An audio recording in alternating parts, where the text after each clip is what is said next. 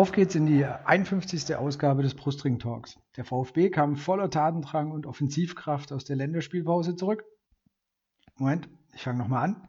Der VfB hat nach der Länderspielpause 3 zu 3 in Freiburg gespielt. Taifun Korkut kann, laut eigener Aussage, mit dem Unentschieden recht gut leben und möchte das Positive mitnehmen. Das werden wir auch versuchen. Was waren die positiven Ansätze? Gibt es welche? Aber wir müssen natürlich auch über die Aufstellung und die Taktik sprechen. Wie viel Defensive kann eine Mannschaft vertragen? Ab welchem Durchschnittsalter kann man bei den alten Herren mitspielen? Das war nochmal genau in der Vorbereitung los. Haben Michael Reschke und Taifun Korkut bei den Transfers überhaupt miteinander gesprochen? Wie immer, wenn es auf den Herbst zugeht, gibt es viele Fragen rund um den VfB. Ich freue mich auf unseren heutigen Gast, Ron, der selbst einen Podcast aufnimmt und natürlich auch ausführlich über den VfB bloggt. Wie immer die letzten Episoden ist Jens wieder mit von der Partie. Herzlich willkommen, ihr zwei. Hallo, Hallo schönen guten Abend. Ronna, darf ich dich zu Beginn kurz bitten, dich vorzustellen und dann auf deine Beziehung zum VfB einzugehen, wie du zum VfB gekommen bist und dann natürlich noch darauf einzugehen, wo du im Internet überall zu finden bist. Sehr gerne, ich freue mich heute dabei zu sein. Ähm, wie bin ich zum VfB gekommen? Eigentlich relativ klassisch, äh, familiär geprägt obwohl meine komplette Familie eigentlich Neigeschmeckte sind, also nicht von hier kommen, sondern von weiter weg. Aber ähm, ich bin in Bad Cannstatt geboren im September und das Erste, was ich gehört habe, war das Volksfest der Vasen und wahrscheinlich dann auch äh, irgendwas aus dem Stadion. Von daher ging es gar nicht anders.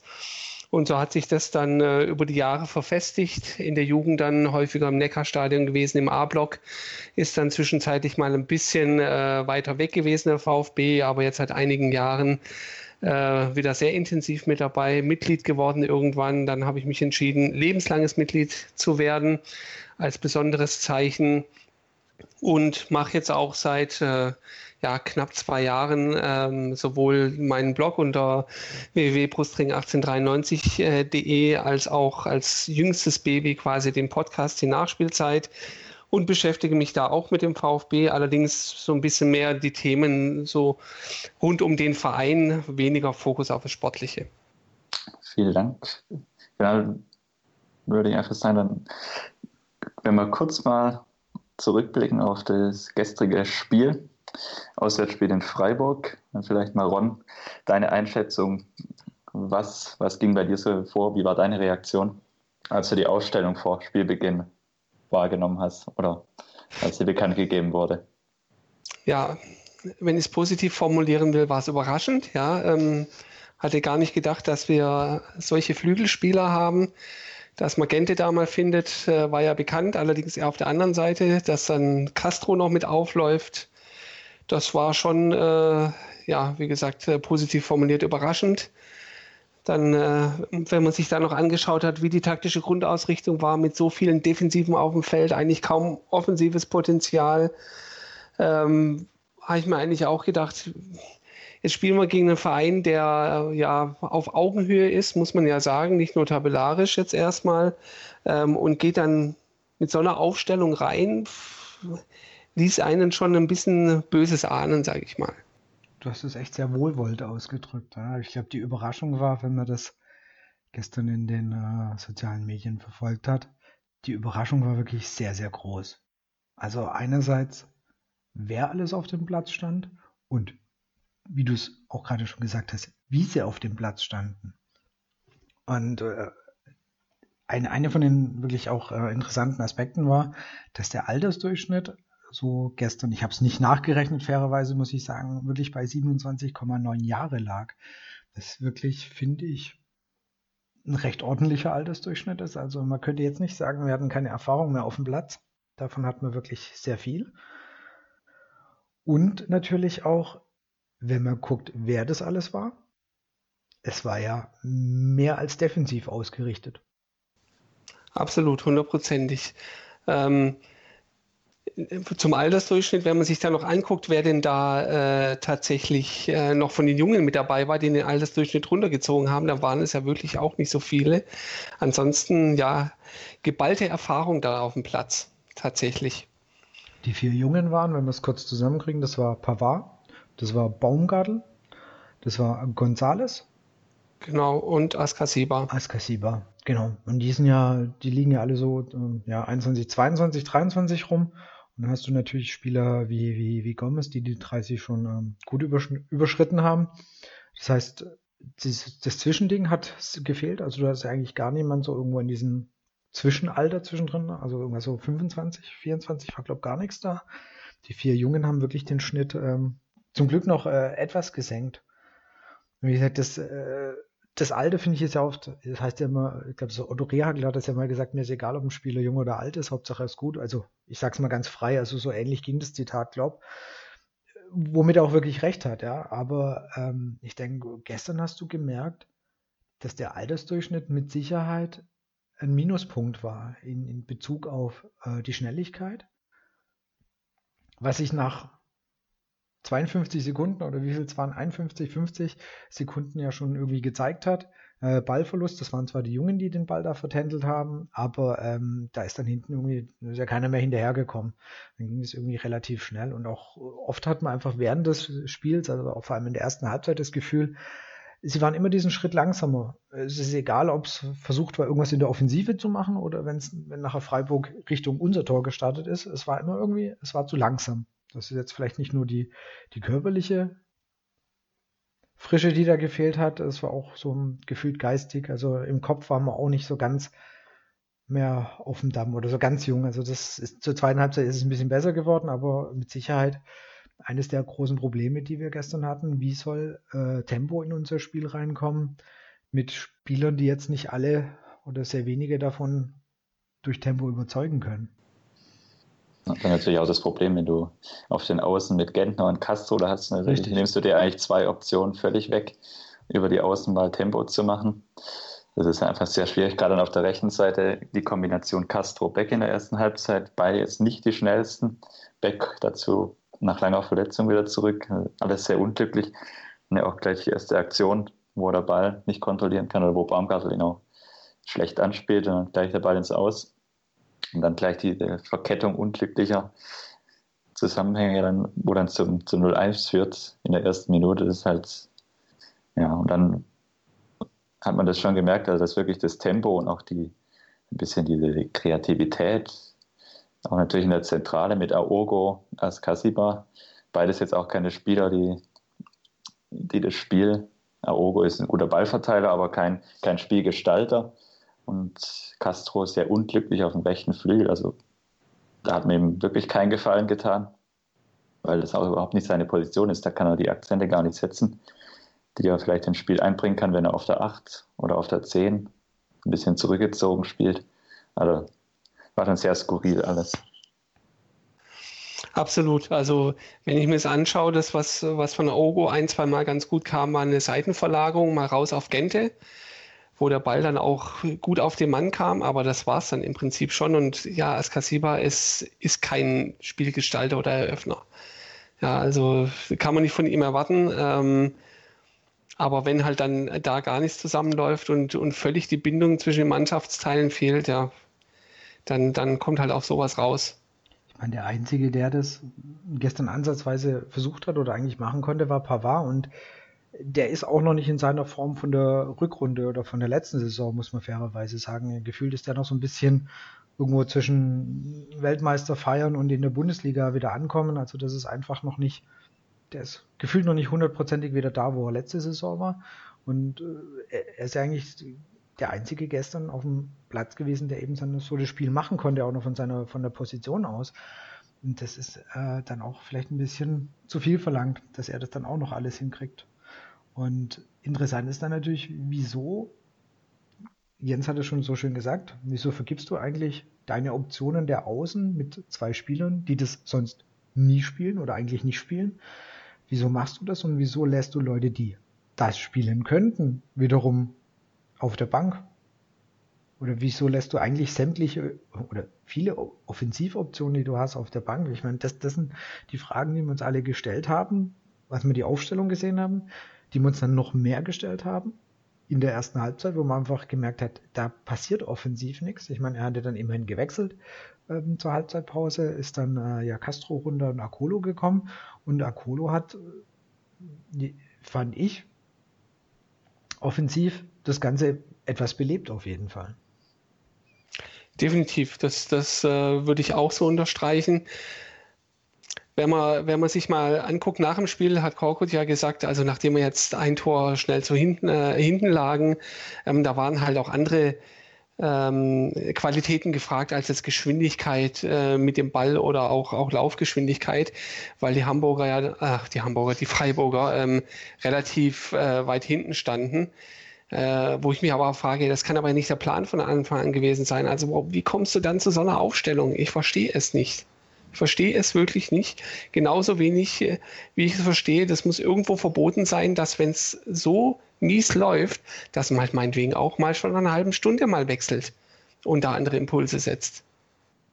Wenn man sich die Wechsel Einwechslungen mal anschaut, ja, du hast gerade gesagt, Martin, da kam Akolo für Castro. Okay, offensiver Wechsel.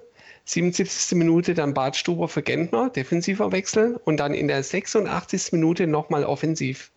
Donis für Beck. Also der hat, der hat das ganze Spiel über das durchgezogen. Das ist also dieser grundsätzliche Widerspruch. Gut, kannst du nicht immer beeinflussen, aber wenn du mit so einer Grundausrichtung ins Spiel gehst, eigentlich mit acht defensiven Spielern auf dem Platz und dann halt gleich die erste Aktion quasi dir so ein Gegentor fängst, mehr oder weniger in, in Konter läufst, das ist halt auch sehr unglücklich. Ja, da, da passt dann auch irgendwas nicht zusammen. Das, und klar, in der ersten Halbzeit musst du eigentlich, wie du gesagt hast, gerade nach einer halben Stunde fast mal reagieren, weil das war ja wirklich unterirdisch. Also da ging ja in der ersten Halbzeit wirklich überhaupt gar nichts. Dass du dann so glücklich kurz vor der Pause nach der Ecke, dass hinzu da zum Schuss kommt und dann den Ausgleich macht, das ist dann ein bisschen glückliche Fügung gewesen. Der Wechsel Akole war dann absolut richtig, aber das war in der ersten Halbzeit wirklich ja, Armutszeugnis teilweise wenn man gerade den von dir angesprochenen äh, Wechsel zum, also von Badstuber nochmal sieht, das ist, du führst in dem Moment aktuell noch 3 zu 2. Und klar ist prinzipiell zu sagen, ich sichere das so ein bisschen ab, aber ich meine, standen ja schon fast nur Defensive auf, der, auf dem Platz. Wie viel willst du denn dann noch absichern? Das war, das war dann eher so dieses, freundlich gesagt Angsthasending. So, oh, wir führen 3-2, ich muss das irgendwie über die Runden bringen. Das hat letzte Saison ab und zu funktioniert oder recht oft funktioniert. Aber das klappt halt, wie man sieht, nicht immer. Und ähm, warum bringst du nicht einen, der dann Entlastung bringen kann oder auch mal einen Konter fahren kann? Und dann bringst du Donis, äh, genau 86. Minute, äh, da waren wir schon, wie lang war der andere vom Platz da? Fünf Minuten kann das sein? Ungefähr? Fünf, sechs Minuten? Irgendwas um den Dreh rum. Ja. Müsste, der, müsste der Freiburger vom Platz geflogen sein. Es war, glaube ich, so um die 80. rum. Und äh, warum wartest du dann auch da nochmal eigentlich gefühlt so lang? Weil du bist jetzt einer mehr. Und da würde eben so ein Spieler wie Donis, glaube ich, verdammt gut tun, um noch da vielleicht die eine oder andere Chance rauszuholen, weil sie sind nur noch zu zehn. Und die, diese, dieses extrem auf Sicherheit bedachte, das ist äh, das, was mich echt so ein bisschen verrückt macht, ist, ja, das ist wichtig. Und letzte Rückrunde war das auch absolut richtig. Wir standen ganz kurz vorm Abstiegsplatz oder also sehr, sehr weit unten. Und dann, dass da die, die Sicherheit, die Absicherung höchste Priorität hat, geschenkt, absolut in Ordnung, alles richtig gemacht. Aber wir haben eine neue Saison, wir fangen quasi bei Null an. Wir haben den Kater meiner Meinung nach immer noch verstärkt. Und du machst genau das gleiche wie letzte Saison das ist das, wo ich persönlich aktuell überhaupt nicht mit klarkomme. Ja, und jetzt auch noch, um nochmal auf den Wechsel von Bart Stuber zurückzukommen, was ich auch an dem Wechsel nicht verstanden habe. Zu dem Zeitpunkt standen wir eigentlich relativ sicher. Freiburg hatte, Richtig. ich hätte den Wechsel jetzt genau, eher verstanden, ja. wenn, wenn Freiburg wirklich eine Chance auf die andere gehabt hätte. Aber zu der Zeit hat sich das Spiel eigentlich so relativ beruhigt gehabt. Freiburg hatte eigentlich offensiv kaum noch Akzente, kaum noch Torchancen der Wechsel war für mich eigentlich unnötig. Also ich hätte vielleicht eher den Wechsel Donis vorgezogen, damit du einen Spieler hast für einen möglichen Konter zum 4 zu 2. so signalisierst du der Mannschaft irgendwie ein Stück weit jetzt noch ein Abwehrspieler irgendwie. Ja, ja. Ich weiß nicht, das, wie du gerade gesagt hast, Martin, das war letzte Saison auch öfters der Fall, aber da war natürlich auch eine andere Grundsituation. Da, da du, musstest du die Punkte holen, da ging es darum, ja, Ergebnis über alles. Klar, am Ende zählt im Fußball immer nur das Ergebnis, aber es ist irgendwie ja, die, die gleiche Ausrichtung wie in der vergangenen Saison und dann kommt halt auch dazu, so ein Spiel wie gestern, das hättest du in der, in der Rückrunde gewonnen, da bin ich mir ziemlich sicher. Jetzt gewinnst du es halt nicht mehr, weil auch hinten diese hundertprozentige Stabilität in der Defensive einfach nicht da ist. Die war in der Rückrunde, war die wirklich zu 100 Prozent da, da war, waren wir eigentlich immer in der Lage, zu Null zu spielen. Das sind wir jetzt im Moment auch nicht, weil da zu viele individuelle Fehler auch gerade dazukommen. Ja, natürlich eine unglückliche Situation wie gestern Zieler, der in der Rückrunde sicher von den drei Toren zwei gehabt hätte. Das war mit Sicherheit nicht sein bester Tag, aber ähm, wie Ron das gestern auch schon äh, auf Twitter oder was heute auf Twitter geschrieben hat, das war nicht unser Hauptproblem. Klar kann man sagen, hätte er einen davon rausgeholt, hätte es irgendwie gereicht, aber das ist ja müßig. Er hat uns oft schon genug an, den Arsch gerettet. Er hat auch beim Stand von 1-0 nochmal so den einen oder anderen Ball gehalten. Da war, ich glaube, so eine ja, fast äh, 1 zu 1 Situation oder äh, recht. Ja, mit Petersen. Ja. Genau. Und, und das hat er gehalten. Also dann gleicht sich ja auch irgendwie wieder aus. Also das finde ich dann, ihm würde ich da jetzt echt den geringsten Vorwurf ja. machen. Also den, da müssen wir wirklich, da müssen wir tiefer äh, graben letztendlich oder halt eben früher anfangen mit das, was der Ron auch schon gesagt hat. Warum stellst du so auf? Was ist dein Plan? Was ist die Idee dahinter? Ich weiß mittlerweile nicht mehr, ob Koko das selber weiß, was er da macht oder, oder was, sein, was, was ist der Plan? Du hast drei Spiele davor kein Tor geschossen. Okay, wir haben jetzt drei geschossen, schon mal ein Anfang. Du hast kein Tor geschossen. Du merkst, dass es in der Offensive krankt. Und dann stellst du acht Defensive auf. Wie erwartest du dir oder wie erhoffst du dir, dass du da eigentlich so ein Spiel siegreich mit nach Hause nimmst? Es erschließt sich mir ganz einfach nicht. Ja, überspitzt formuliert, was ich gerade, vielleicht da nochmal zurückzukommen, sollte keine Kritik an Zähler sein. Das ist einfach diese Nuance, wo halt jetzt fehlt und überspitzt formuliert, ist vielleicht, wird Korkut nicht gerecht, aber ein Stück weit ist der Plan immer noch der, der es in der Rückrunde auch war, habe ich das Gefühl. Also versuchen sicher zu stehen und versuchen so die Spiele für sich zu entscheiden. Das klappt halt im Moment überhaupt nicht. Einen anderen Plan kann ich aus den bisherigen vier Pflichtspielen jetzt ehrlich gesagt noch nicht erkennen, weil der ist, ne, ist, ist einfach, also ja. der ist halt im Moment nicht da. Also im Moment ist es von der Ausrichtung und auch von der, von der Spielweise ist es eine Fortsetzung der Rückrunde, nur dass eben jetzt das Spielglück ein Stück weit abgeht und dass in den entscheidenden Situationen vielleicht auch mal individuelle Fehler dazukommen und die Ergebnisse halt nicht mehr eingefahren werden und so ein bisschen das Ganze vielleicht entlarvt wird, was in der Rückrunde über Wochen gut funktioniert hat, was halt jetzt nicht mehr funktioniert. Die Frage ist natürlich, was sich da anschließt, was ist in der Vorbereitung passiert und warum schafft man es nicht, die Neuzugänge entsprechend einzubinden und da eine, eine Spielidee zu entwickeln. Das ist, das ist die Frage, die, die sich uns allen stellt und die, für die es eine Lösung geben muss und das zeitnah. Ja, also wenn man es mal äh bisschen flapsig formulieren will, dann könnte man ja vielleicht sagen, ist die Rechnung äh, Rückrunde. Letztes Mal sind wir auf Platz 7 noch gelandet. Jetzt spielen wir noch ein paar Spiele mehr so erfolgreich. Dann landen wir noch einen Platz weiter oben und dann spielen wir international. Wenn das der Plan ist, dann, ja, keine Ahnung. Ähm, danach sieht es gerade irgendwie ein bisschen aus. Aber ich, ich finde auch die Frage, ähm, die du gerade gestellt hast, was, was ist denn eigentlich in der Vorbereitung passiert oder auch jetzt in diesen zwei Wochen äh, Länderspielpause?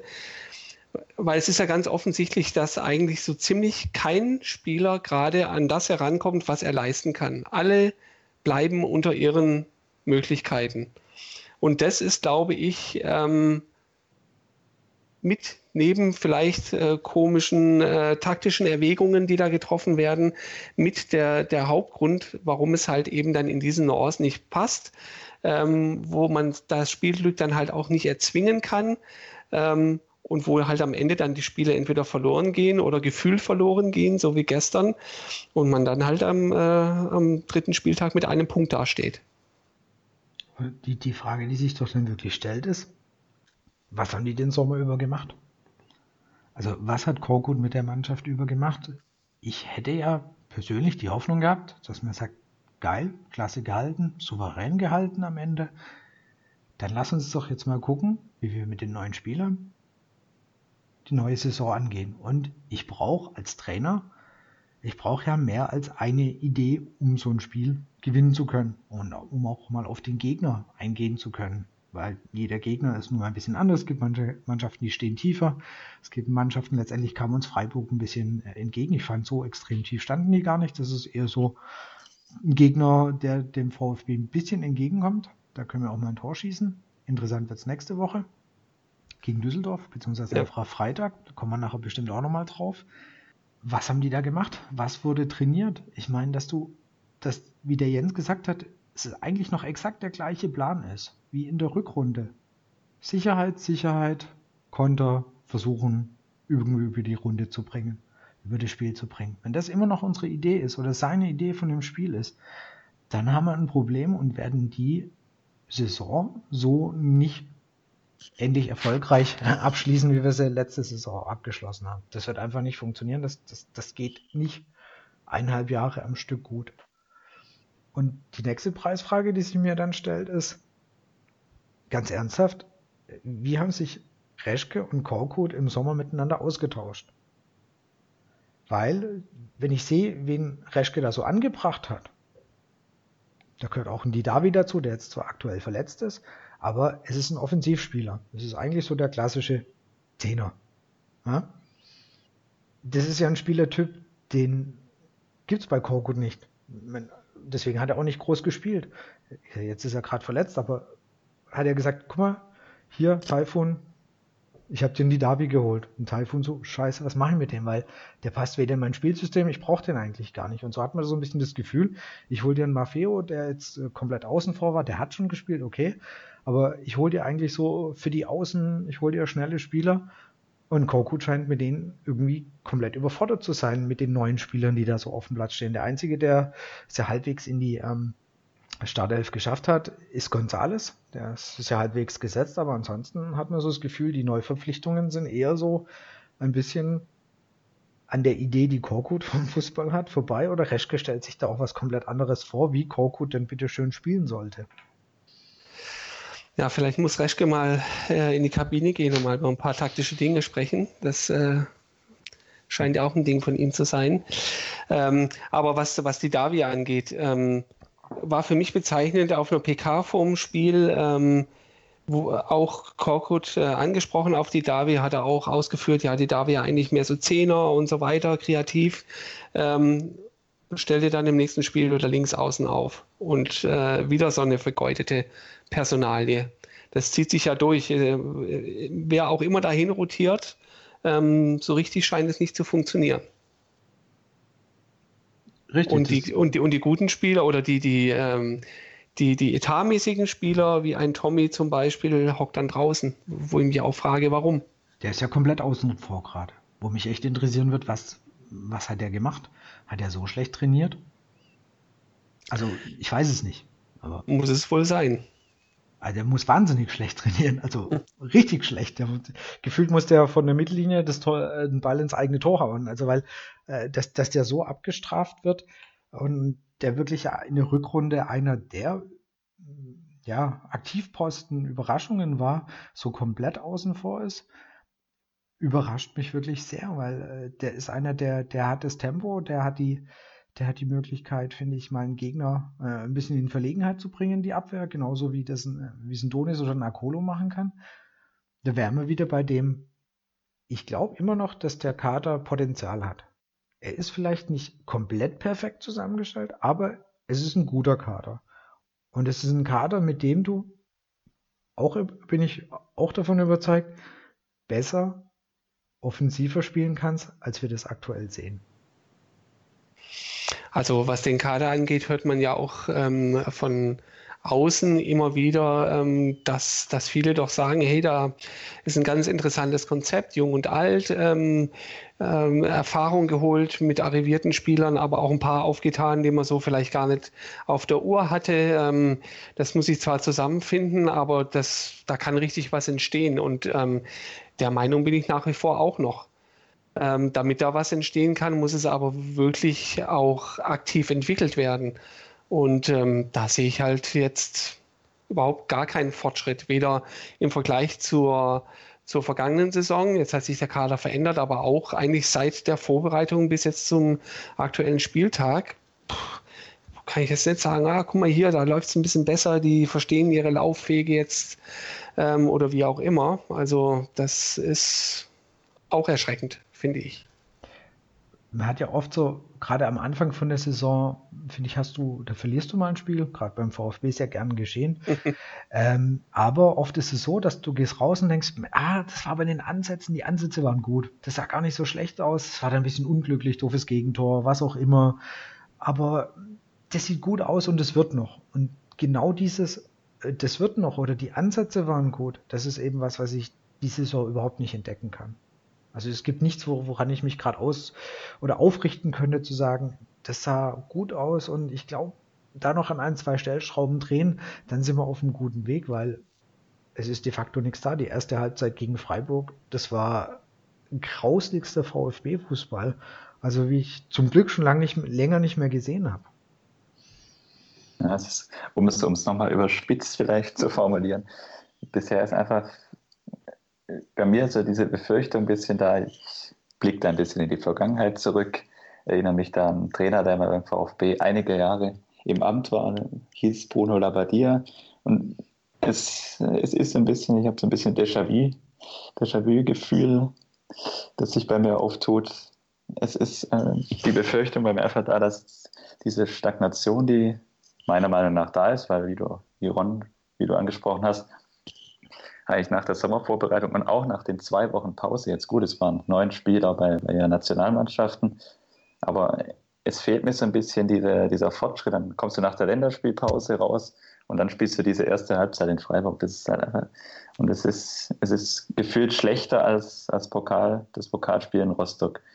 Das ist ein bisschen, das ist überspitzt formuliert. Ich will noch nicht vorausgreifen, da jetzt Korkut schon völlig abzuschreiben. Vielleicht hat er noch die Lösung in, im Ärmel und in der Hinterhand. Aber es ist irgendwie, es erinnert alles ein bisschen an Zeiten beim VfB, wo man, wo man dann im Nachhinein sagt, hätte man vielleicht früher einschreiten müssen. Ich will es nicht verschreien, aber es ist alles so ein bisschen, ja, es wie gesagt Sommervorbereitung, Länderspielpause. Meiner Meinung nach wurden sie nicht genutzt, um, um irgendwas zu entwickeln, was man auf dem Platz sieht. Das ist es ist für mich immer noch diese, diese Spielidee der vergangenen Saison, der vergangenen Rückrunde. Und das ist halt einfach jetzt auch in Freiburg dann so ein bisschen diese ja, Vorsichtsmaßnahme, will ich es nicht nennen. Dann rückt Beck wieder in die Startelf, Castro, alle Spieler vielleicht, von denen du sagst, ja, die versprechen jetzt kein großes Risiko, die gehst du zur Not auf ein 0-0, aber das ist ja irgendwie alles bisschen frustrierend im Moment. Und ich, ich, ich denke auch, ähm, wenn, wenn, äh, wenn ein Korkut jetzt sagt, in der PK vom Spiel, die Trainingswoche war richtig gut, ähm, wirklich äh, durchgepowert, ähm, wir sind da voll motiviert und dann kommst du so raus, äh, liegst nach einer Minute hinten und lieferst dann so eine Leistung ab. Ähm, irgendwo stimmt es doch da schon wieder nicht. Ja, das, das kann doch nicht sein. Also ich bin definitiv ein Freund davon, äh, keine Trainerdiskussion aufzumachen zu, zu so einem frühen Zeitpunkt der Saison. Aber so wie es halt gerade wieder läuft, ist halt auch nicht dazu angetan, dass man sagt, okay, wir sind auf dem richtigen Weg, äh, es knirscht vielleicht noch ein bisschen, aber das sieht gut aus. Es sieht halt nichts gut aus. Und wir hatten kein wahnsinnig schweres Auftaktprogramm. Das kommt ja außer Bayern. Ja. Genau, das kommt ja hinzu. Kein Tor in Rostock, kein Tor gegen Mainz. Jetzt die ersten Tore gegen Freiburg. Und das Ganze resultiert in einen einzigen Punkt. Wenn wir jetzt zu Beginn gegen Dortmund, ähm, Leverkusen, okay, ist diese Saison nicht das perfekte Beispiel, aber ja, gegen Dortmund, gegen die Bayern. Wolfsburg. gegen Wolfsburg, gegen Gladbach gespielt hätten und wir würden mit einem Punkt dastehen. Ich glaube, dann würden wir, würden wir definitiv anders reden jetzt über die Geschichte. Aber das war ein Auftaktprogramm und auch ein Pokalspiel, wo ich mir mehr erwartet habe. Ganz einfach, ganz ehrlich. Also das ist definitiv ist da ein Punkt zu wenig und Korkut hat ja den, den Punkt, äh, hat ja gesagt, ja, das geht in Ordnung, da muss man auch mal mit zufrieden sein. Es war ein kleiner Schritt. Puh, ist, finde ich, nicht die optimale Aussage und er möchte gerne das Positive aus dem Spiel, Spiel ziehen. Die positiven Ansätze, die suche ich noch so ein bisschen. Ich habe sie nicht wirklich gesehen und äh, der nächste Punkt, den du angesprochen hast, was läuft da in der Mannschaft? Ähm, wir hatten es im letzten, in der letzten Folge vom Brustring Talk ja schon von den Aussagen, die damals äh, Ziele und Gentner ja geäußert haben und sowohl Gomez. Und Gomez, ich fand in Gomez seine Aussage ganz interessant. Diese Aussage, ich bin sicherlich im Moment noch die Gegenwart beim VfB, aber die Zukunft sind andere Spieler.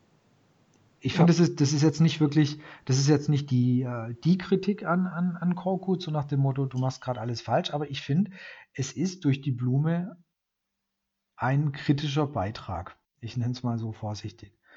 Weil er sagt damit schon, ja, ich weiß, dass ich gerade gesetzt bin, ja, mit meinen, auch mit meinen 33. Ich habe das aber auch so ein bisschen auf, ähm, auf die ganze Mannschaft bezogen, so die, die Aussage, vor allem dieses, aber die Zukunft sind andere Spieler. Das, und so ein bisschen Kritik sehe ich da schon auch raus. Ich weiß nicht, ob Gomez da nicht auch ähm, so schon das Gefühl hat, sich auch über Aufstellung, über Taktik wundert und denkt, Junge, so kommen wir nicht voran. Also der war ziemlich angefressen, fand ich, nach dem, nach dem Spiel gestern. Ich meine, er schießt zwei Tore und am Ende ist kein Sieg dabei drin. Das, das wurmt so ein wie ihn schon. Ich möchte jetzt nicht das Kapitänsamt Fass aufmachen, aber gefühlt wäre mir ein Gomez als Kapitän lieber als ein, als ein Gentner. Zumindest hast du jetzt mal eine Persönlichkeit in der Mannschaft, die genau. äh, das gleiche Gewicht hat wie, wie, wie, ein, wie ein Gente. Ähm, und da auch mal einen, einen, weiteren Pol, nicht notwendigerweise Gegenpol, aber, aber ja, eine weitere Meinung ähm, bilden kann. Und ich glaube, das nimmt er sich auch raus. Ja? Also solche Aussagen ähm, oder auch ähm, Themen äh, wie, es waren ja nicht alle mit der Taktik einverstanden. Genau. Ähm, das hätte es äh, auch nicht gegeben in der letzten Saison. Ich finde es gut, dass er das macht. Ja, also absolut. das ist, und das zeichnet ihn zum Beispiel gegenüber eben von Gentner finde ich ein bisschen aus. Ich meine, Gentner war ja auch gesagt, hat ja auch gesagt, wir sind tief gestanden, aber äh, Gomez finde ich, der, der benennt es dann noch ein bisschen klarer, ein bisschen eindeutiger.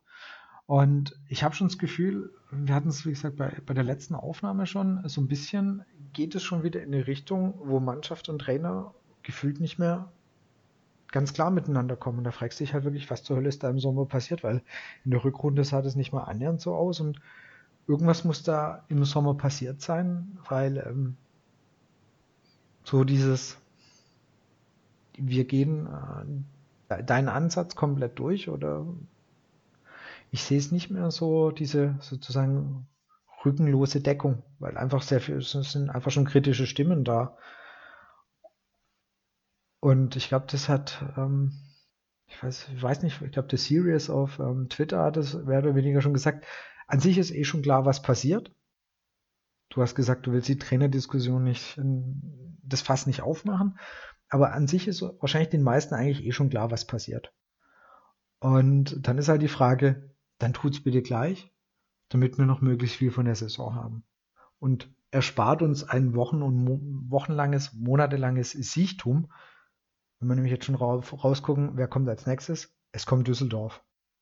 Aufsteiger, ganz vernünftig gestartet. Aber die werden defensiv spielen. Da ist Funkeltrainer. Und dann gucke ich mir an, defensiv eingestellte Mannschaft. Wie zur Hölle sollen wir gegen die gewinnen? Es ist auf jeden Fall schon von vornherein wieder eine, eine Entschuldigung dafür, dass auch die Aufstellung wieder ähnlich sein wird wie jetzt gegen Freiburg. Weil was brauchst du da Geschwindigkeit? Ja, da kommt es drauf an, den Ball laufen zu lassen und die Lücke zu finden. Am besten mit Erfahrung. Ja, mal ernsthaft. Du kannst in Düsseldorf Mit einer defensiven Ausrichtung wird das, glaube ich, ein ziemliches Kackspiel. Mal vorsichtig Leider, ja. ausgedrückt. Ja. Das ist generell zu befürchten, weil du gehst wieder auf. Die, die haben na, vor allem nach dem Start sind die mit einem Punkt völlig zufrieden. Die haben ja jetzt schon vier Punkte auf dem Konto. Also als Aufsteiger, klar, fährst du dann auswärts freitags zu einem trotzdem ambitionierten Gegner, einem etablierten Bundesliga-Gegner, auch wenn wir auch erst vor zwei Jahren auf, oder vor einem Jahr aufgestiegen sind, aber das, da kann man sicher, muss mich keine Illusion machen, dass die hier nicht auf Sieg spielen werden. Die werden vielleicht gucken, was geht, aber zum Großteil ist da 0-0. Den nimmt man gerne mit, sage ich mal so, zur Not. Und das wird, wird sicher interessant, auch was Korkut jetzt in der Woche mit der Mannschaft, wie er mit der Mannschaft arbeiten kann, weil nach Düsseldorf kommt dann auch gleich eine englische Woche. Das heißt, es sind dann wieder Zeiten, wo wenig Training, Trainingsmöglichkeiten sind, also wenig Möglichkeiten, irgendwas einzustudieren, irgendwas zur Mannschaft rüberzubringen. Da ist viel Regeneration dann angesagt. Und dann kommen natürlich jetzt äh, drei Spiele hintereinander und danach zeigt sich dann schon, wo, wo, die, wo die Saison oder wo, die, ja, wo es hingeht, weil dann sind nicht drei Spiele gespielt, dann sind es halt schon sechs Spiele. Wenn du dann womöglich im Horrorszenario immer noch ohne Sieg dastehst, dann wird es natürlich spannend. Was du jetzt gerade gesagt hattest, auch für Koro, dann, dann werden die üblichen Mechanismen greifen dann wieder, dann wird, wird von den Stuttgarter Medien werden dann wieder die ein, dann ist hier wieder der ein oder andere Artikel lanciert. Und dann kann das alles wieder ganz, ganz schnell in eine Richtung gehen, die man vom VfB leider in den letzten Jahren oftmals kennt. Wobei jetzt ja, Jareschke ja die, die ähm, Messlatte für Düsseldorf ja schon sehr deutlich, was er hochgelegt hat. Er hat ganz klar gesagt, was er will. Er hat gesagt, es wird ein Ergebnisspiel und er will einen Sieg. Also er, ich finde, du merkst, er fängt so an, ein bisschen äh, Druck auf, ähm, Korkut hier mit aufzubauen. Ich meine, zu sagen, Junge, das Ding muss gewonnen werden. Aber alles andere wäre jetzt auch realitätsfern. Also wenn du jetzt gegen Düsseldorf reingehst und sagst, ach, zu Hause gegen Düsseldorf, ein Punkt aus den ersten drei Spielen, zur Not nehmen wir halt auch da einen Punkt mit und gucken dann, was in Leipzig geht. Kannst du ja auch nicht machen. Und das Reschke und Dietrich, ja, Reschke und Dietrich haben im Sommer ein gutes Budget zu, zur Verfügung gestellt und haben auch einen oder anderen Spieler für eine recht hohe Ablöse verpflichtet. Also die, die Erwartungshaltung intern, die ist ja sicher da. Also auch wenn nach außen jetzt auch signalisiert wird, wir müssen ruhig bleiben, wir müssen abwarten. Also dass die Erwartungshaltung intern sicher nicht ist, womöglich im Herbst gegen den Abstieg zu spielen oder im Abstiegskampf sich zu befinden. Das ist, glaube ich, auch klar. Das waren ja auch die Aussagen vor Saisonbeginn, wenn ich es richtig weiß, noch wo Reschke ja auch recht offensiv gesagt hat, dass mit dem Abstieg werden wir nichts zu tun haben. Das sind natürlich Aussagen, wo er sich dran messen lassen muss. Und das spielt dann natürlich wieder alles zusammen. Und er ist letztendlich auch sportlich verantwortlich. Gutes Stück. Also, dass er intern den Druck jetzt sicher auch hochhalten wird, das ist auch da. Sowohl an Trainer als auch an Mannschaft. Ich meine, das Schlimme ist ja, im Kleinen hat man es vielleicht äh, jetzt im Spiel auch wieder gesehen, dass die Mannschaft immer diesen äh, mit dem Rücken zur Wand Moment braucht, um da irgendwie mal wieder so ein bisschen äh, sich zusammenzuraffen und, und, und, da was zu leisten. Aber warum? Warum brauchen ja, die das? Ja, es ich sag dir die Lottozahlen, da komme ich eher drauf. es, muss doch, es muss doch schön sein, du startest in eine neue Saison, alle haben null Punkte, du fängst bei, bei null an, das muss es doch schön sein, nicht gleich wieder hinterher zu laufen. Das muss doch, muss, muss doch eigentlich als Ansporn reichen. Also, mir wird es reichen zu sagen, geil, Mainz Auftakt, gleich mal schön punkten. Und dann hast du nicht das komplette Feld vor dir, sondern bist irgendwo in der, zumindest mal in der Mitte drin. Das ist äh, halt was, was ich auch nicht so ganz nachvollziehen kann. Aber wie gesagt, gefühlt ist irgendwas in der Sommerpause, ist schon wieder irgendwas passiert. Also irgendwo ist da, haben sich Mannschaft und, und Trainer schon vorsichtig gesagt schon wieder so ein bisschen entfremdet. Was auch immer es war oder was auch immer passiert ist, ob, ob Korkut irgendwelche Sachen gefordert hat, die die Mannschaft nicht konnte oder nicht wollte, ob er wirklich ähm, andere Systeme oder andere ja, Taktikvarianten auf den Platz bringen wollte und trainieren wollte weil wenn ich mich jetzt so ein bisschen an die Freundschaftsspiele zurückerinnere, natürlich sind die immer nicht der Maßstab für das, was nachher wirklich auch in einem Pflichtspiel passiert. Aber das hat es A, besser aus und, und auch mal gefühlt waren das so diverse Optionen, die man mal ausprobiert hat. Und davon ist jetzt einfach mal gar nichts mehr zu sehen. So ist es, ja. Also wenn ihr die noch irgendwie so ein bisschen im Kopf habt. Also ich fände, das, das, das sah da einfach teilweise ein bisschen interessanter aus oder da hat man das Gefühl, ey, Kokut, der versucht was, der versucht was auszutesten, der versucht was auszuprobieren. Ähm, der eine Gegner, Freund, äh, Freundschaftsspielgegner, Testspielgegner war ein bisschen defensiver, der andere war ein bisschen offensiver ausgerichtet. Ah, man hat das Gefühl, das, das, das ergibt irgendwo Sinn. Man versucht da diverse Szenarien für die Saison durchzuspielen. Und dann ist es, wie Jens sagt, ja, dann machen wir einfach doch das Gleiche wieder. Und das ist das, was mich einfach verwirrt. Und wie du gesagt hast, klar, Lottozahlen voraussagen ist wahrscheinlich einfacher, aber ähm, das ist eben der Punkt, wo wir gerade dran hängen. Und die Frage nach dem Trainer wird sich aller, aller spätestens dann stellen, wenn wir gegen Düsseldorf nicht gewinnen. Also dann ist meines Erachtens ist die Trainerfrage komplett entbrannt und ich bin mir auch sicher, dass äh, sowohl Reschke und als Dietrich, Jens hat es vorhin schon gesagt, ähm, die haben einen gewissen an, anderen Anspruch, auch wenn er vielleicht nach außen nicht so kommuniziert wird, äh, dass Reschke schon mal so langsam anfängt, äh, ein bisschen zu recherchieren, welcher Trainer könnte denn äh, aktuell für den VfB passen und welcher Trainer ist aktuell verfügbar und welcher Trainer hätte auf den VfB Bock. Also ich bin mir sicher, dass der schon so langsam anfängt, weil ich glaube, so arg lang werden Reschke und Dietrich damit nicht Geduld haben.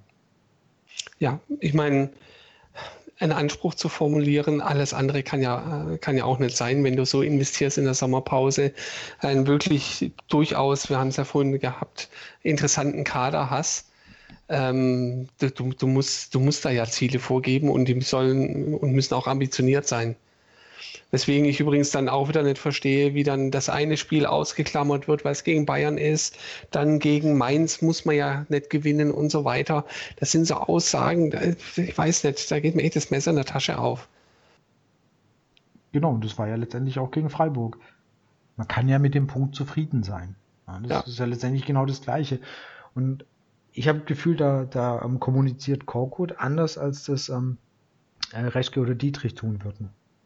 Und deswegen glaube ich, dass es da intern schon so gerade so langsam echt ein bisschen anfängt, weil genau der eine sagt, ja, Mainz ist, da ist mal ein Punkt okay und Freiburg, ja, da muss man auch mit einem Punkt zufrieden sein. Ich glaube, da wird Reschke schon in, in, denken, Junge, nee, damit kann man nicht zufrieden sein. Und äh, Reschke hat äh, ja sehr deutlich vor der Saison gesagt, mit dem Abstiegskampf werden wir nichts zu tun haben. Das war, glaube ich, ziemlich eins zu eins die Aussage, die er ähm, da getroffen hat.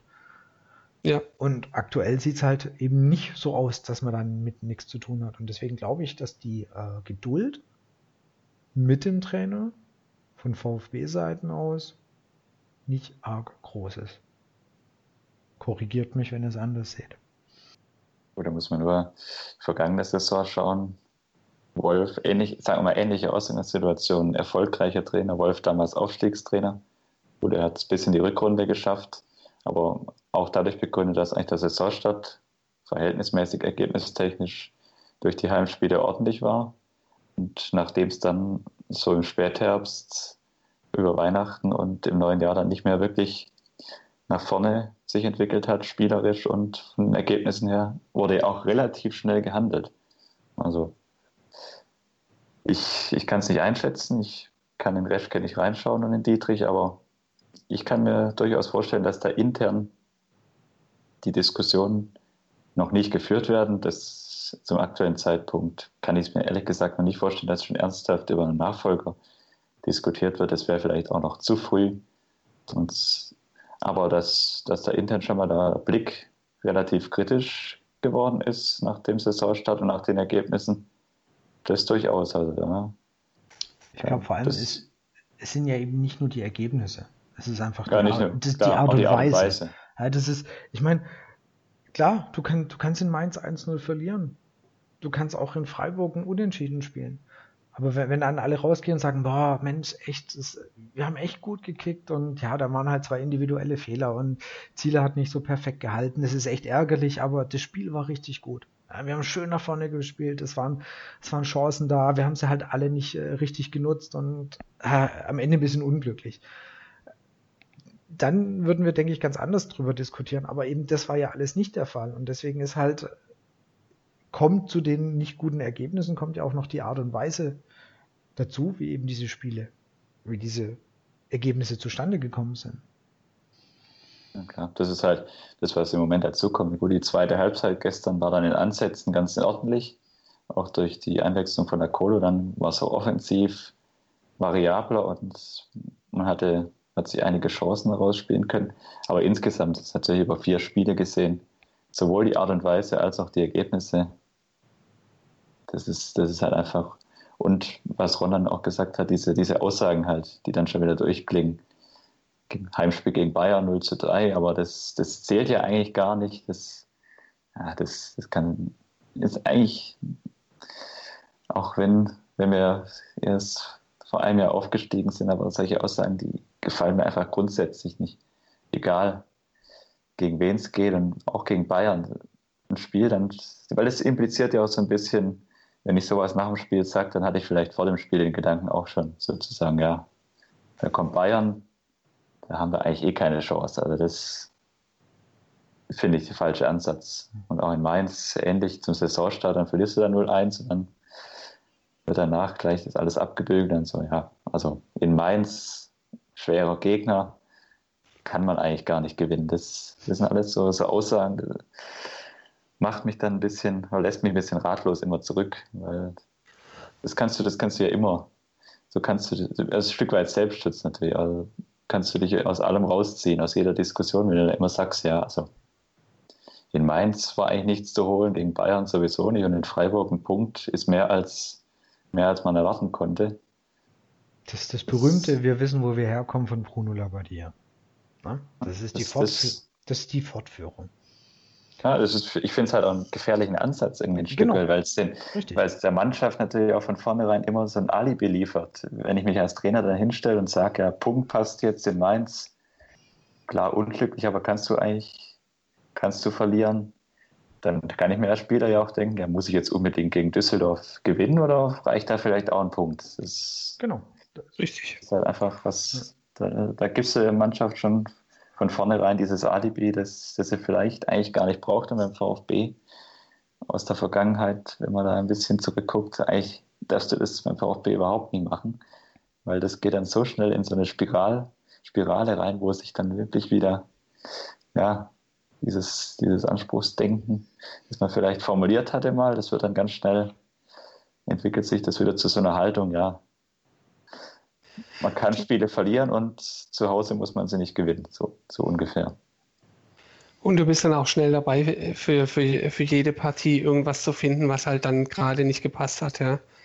Also gegen Düsseldorf, die haben dann halt gespielt wie ein Aufsteiger, hatten nichts zu verlieren, alles reingeworfen, leidenschaftlich und hatten halt das Quäntchen mehr Glück oder was weiß ich, wenn es schief gehen sollte. Und das ist halt, wenn, wenn du so schon anfängst, ich meine, Leverkusen war gestern äh, gegen Bayern genau das Gleiche oder vorgestern. Ähm, die haben genauso eine Leistung abgeliefert wie der VfB und danach war genau auch das, ja komm, das klammern wir ja mal aus jetzt.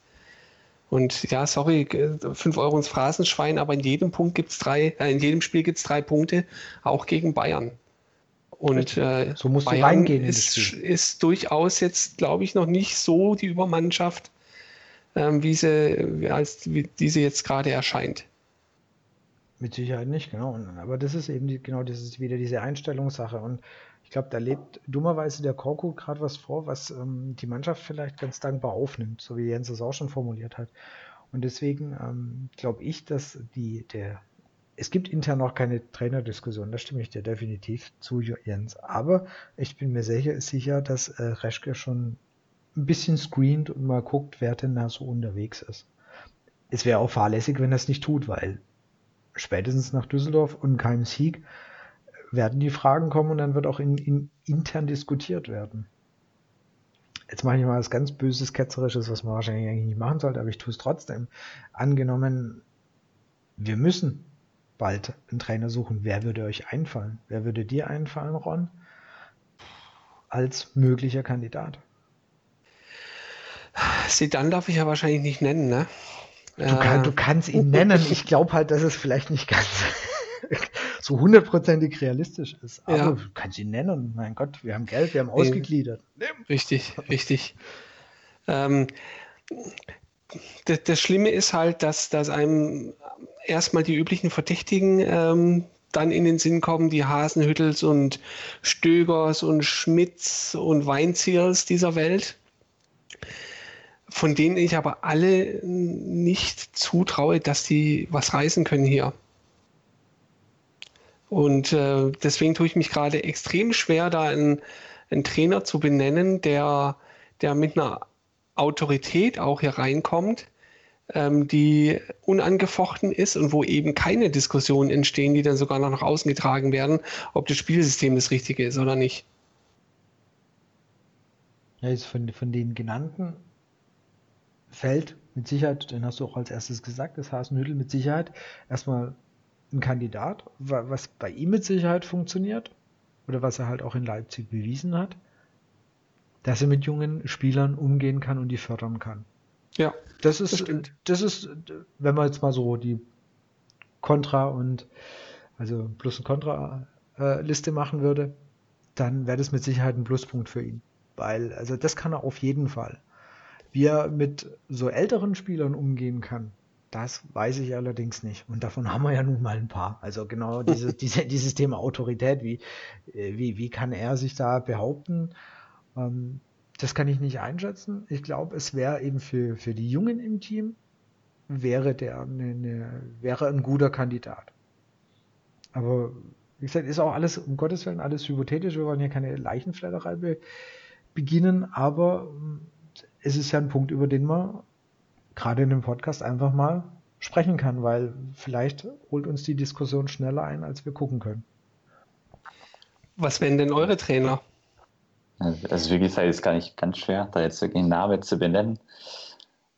Ist, die, die üblichen Verdächtigen hast du genannt. Also ich denke mal, es wäre, es hängt natürlich auch ganz, ganz stark davon ab, sollte der Fall tatsächlich eintreten, wann, wann überhaupt die Entlassung stattfindet und aus welchen Gründen wohl, wo der VfB dann sportlich steht. Also sagen wir mal, so eine, eine Entlassung im Oktober, November, hypothetisch gesagt, dann ist die, die Auswahl natürlich an Kandidaten vielleicht schon wieder eher Richtung Feuerwehrmann, wo es dann wieder nur darum geht, Klassenerhalt zu sichern.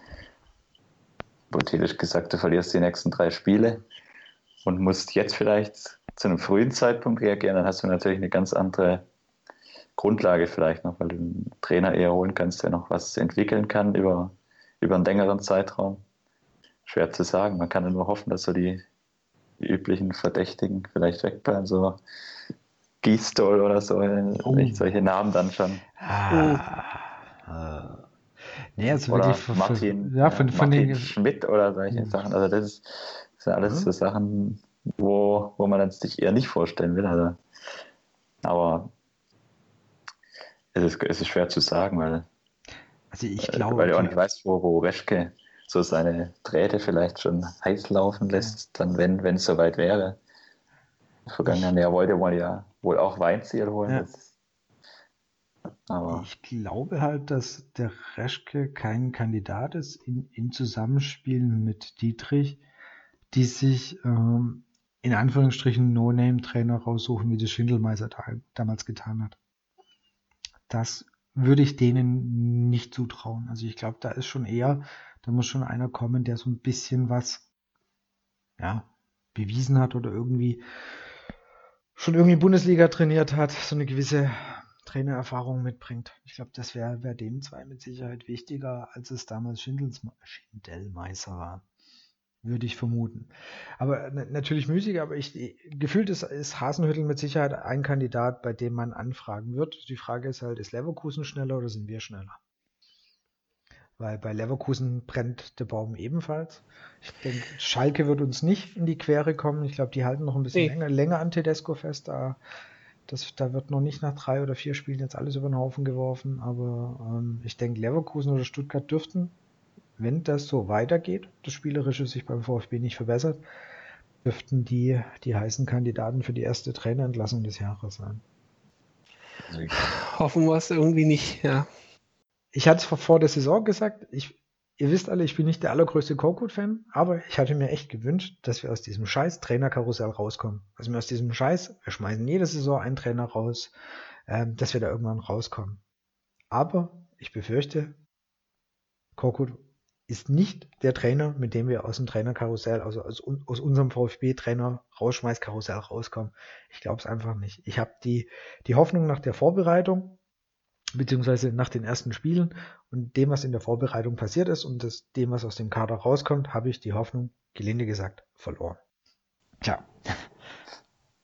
Ja, harte Worte, aber ja, es ist, es ist die Befürchtung, die liegt wirklich nahe. Das ist halt, wenn man, wenn man den VfB in den letzten Jahren verfolgt hat, es deutet wieder alles in diese Richtung hin, dass, dass es irgendwann zu Ende geht. Aber wer weiß, vielleicht überrascht uns Korkut und holt aus den nächsten drei Spielen neun Punkte und dann diskutieren wir über ganz andere Sachen wieder. Aber weil es halt, ja, spielt alles zusammen, weil gerade was, was du auch vorher gesagt hattest mit dieser Erwartungshaltung, dass Reschke und Dietrich kein, kein No-Name-Trainer holen wollen, das, das spiegelt sich natürlich auch ein bisschen in ihrer Erwartungshaltung, was so die sportlichen Erfolge und sportlichen Ziele angeht. Also ich kann mir irgendwie, kann ich mir nicht vorstellen, dass man beispielsweise jetzt sagt, man steckt im Oktober, November wirklich im Abstiegskampf oder in den unteren Tabellenregionen fest, dann kann ich mir auch, wie du gesagt hast, einfach nicht vorstellen, dass wir dieses Trainerkarussell, dass wir diesen, dieses ewige,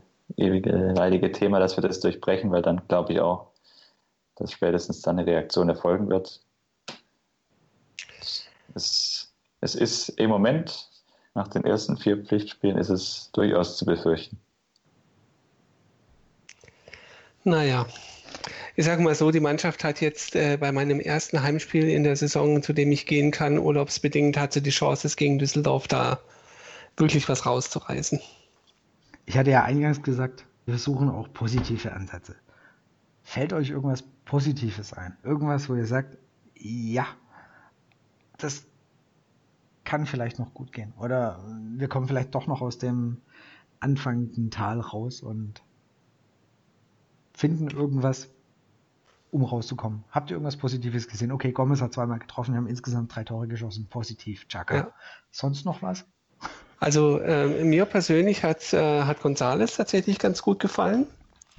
Ähm, ich finde, der, der hat da vorne noch äh, ein bisschen Alarm gemacht. Ähm, hat so, so, gefühlt die Rolle, die Ginczek letzte Saison häufiger gespielt hat, nämlich für Gomez Laufen und Arbeiten etwas angenommen gehabt. Ist auch, glaube ich, ungefähr anderthalb Kilometer mehr gelaufen als Gomez. Ähm, und hat, ähm, hat es so auch ein bisschen hinbekommen, dass, dass ähm, eben Gomez da entsprechend auch wieder sich in Szene setzen konnte. Also das fand ich definitiv einen positiven Ansatz. Um, um aufs Positive zu kommen, einmal ganz äh, gestern die zweite Halbzeit, die ein bisschen die Hoffnung habe, dass Korkut erkennt, wenn ich etwas offensiver reingehe, dann beschäftige ich auch die Gegner hinten defensiv und es ist vielleicht doch der richtige Ansatz, eher den Weg so ein bisschen nach vorne zu suchen, als nur sich auf die Defensive zu fokussieren. Und anderer positiver Ansatz ist sicher der, ich habe ich hab Korkut schon mal relativ verschrien, als, als er hier angekommen ist. Jetzt stehen wir wieder so ein bisschen am gleichen Punkt die Überzeugung ist ein bisschen weg. Vielleicht straft er mich und viele VfB-Fans aktuell wieder Lügen. Und wir starten jetzt gegen Düsseldorf mit einem souveränen 13-0 Heimsieg. Wieder ein Positivlauf. Und was auch Ron gesagt hat, wir haben einfach viele Spieler im Kader mit Potenzial. Also gerade González, auch Maffeo zähle ich da immer noch dazu. Wenn er jetzt von Korkut rausgenommen wurde, aber ich denke, der wird sich auch wieder in die erste Elf spielen gehe ich mal davon aus, oder hoffe ich zumindest. Ja, mit Pavard hinten ein Weltmeister, mit Bartstuber einen Spieler, der sehr unglücklich in die Saison gestartet ist und auch weiterhin irgendwie die Kurve noch nicht kriegt, aber wo ich einfach ja, glaube, dass, dass einfach auch die, die Klasse hat, da aus, wieder rauszukommen aus dem Tief. Mit Askasiba, ein Spieler, der jetzt argentinischer Nationalspieler ist. Also die Qualität, die ist ja auch da. Gomez vorne hast du, De facto, auch, ja, Fakt. Auf ja, jeden Fall. Ist, ich habe einfach die Hoffnung, dass das Korkut, die hatte ich auch vor dem Freiburg-Spiel schon, da konnte es nicht ganz, ganz, aber das, dass er vielleicht einfach diese, diese Erkenntnis jetzt mitnimmt aus dem Bayern-Spiel, aus der ersten Halbzeit in Freiburg, dass dieser Ansatz nicht so erfolgsversprechend ist. Und was dann noch dazu kommt, ist einfach im Moment, das hört sich blöd an, aber das ist die Qualität der Bundesliga, die es einfach hergibt, dass du vielleicht auch mit der Spielweise ein bisschen modifiziert, ein bisschen um mehr Offensivaspekt mit drin, dass du damit relativ zuverlässig wieder Erfolg haben kannst weil die Bundesliga einfach im Moment meiner Meinung nach relativ vom Niveau relativ schwach ist. Also ja, der, mein positiver Ansatz wäre auch, dass er endlich kapiert oder gesehen hat, dass sowohl in der ersten Halbzeit gegen Bayern Donis einer der Aktivpunkte war, das heißt auch jemand für die Offensive und eben Akolo in der zweiten Halbzeit in Freiburg und dass er doch irgendwann mal zu der Einsicht kommt, es ist oder es wäre vielleicht mal ganz gut, eben nicht mit acht Defensiven ins Rennen zu gehen, vielleicht sondern zwei weniger und zwei mehr für die Offensive springen. Und im Zweifelsfall ihm Reschke nochmal sagt, Junge, setz doch die Spieler bitte auf den Positionen ein, wo sie hingehören und zweckentfremde die Spieler nicht die ganze Zeit. Das geht nicht gut. Sollte er das noch lernen, dann haben wir wirklich noch eine Chance. Und dann haben wir auch eine Chance gegen, gegen Düsseldorf, wenn wir ähm, auf den Außen die schnelleren, geeigneteren Spieler haben, dann denke ich schon, dass du eine Mannschaft wie Düsseldorf knacken kannst. Mit der Aufstellung wie gegen Freiburg oder ähnlich defensiv sehe ich da zugegeben schwarz, aber vielleicht schafft das noch, vielleicht kriegen sie noch die Kurve, auch wenn sich jetzt die ganze Sendung oder sehr lang so angehört hat. Ich bin nicht scharf auf den Trainerwechsel, nur wenn sich da sehr schleunig nichts ändert, führt da nichts dran vorbei, meiner Meinung nach, aber vielleicht kriegt er mit der Mannschaft noch zusammen irgendwie die Kurve.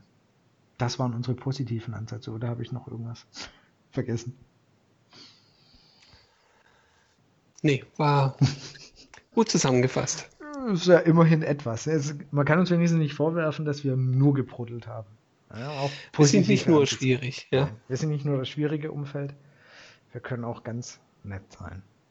Am Ende des Abgesangs noch ja, kleiner genau. Hoffnungsschimmer. Ja, ich finde, das sind äh, schöne, ähm, versöhnliche Worte zum Ende.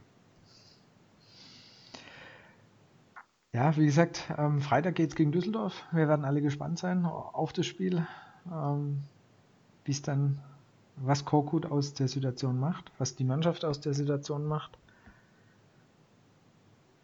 Und wir werden erleben und sehen, ob sich es eben noch verbessert oder dann spätestens nach dem Spiel die Trainerdiskussion im vollen Gange ist.